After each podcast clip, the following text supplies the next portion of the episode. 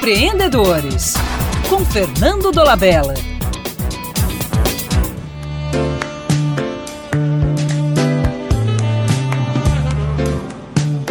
Pesquisas indicam que a educação tradicional em todo o mundo inibe a criatividade.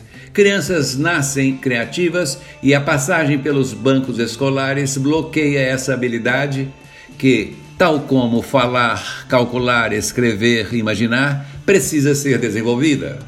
Ao entrar para a escola, recebemos dezenas de lápis de cor.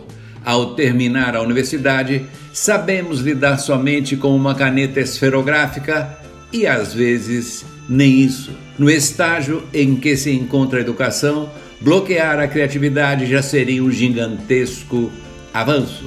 A criatividade não é um potencial que se desenvolve com o mesmo método aplicado em matemática e ciências.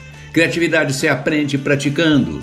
É um hábito que crianças e adolescentes devem desenvolver durante todo o tempo, principalmente quando estão fora da escola. Eles devem estar sempre recriando, reinventando, aprimorando mentalmente a realidade que os cerca. Na escola, a criatividade deve estar presente em todas as áreas do conhecimento.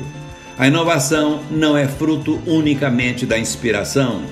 Como a intuição, ela tem forte relação com o conhecimento e com a experiência.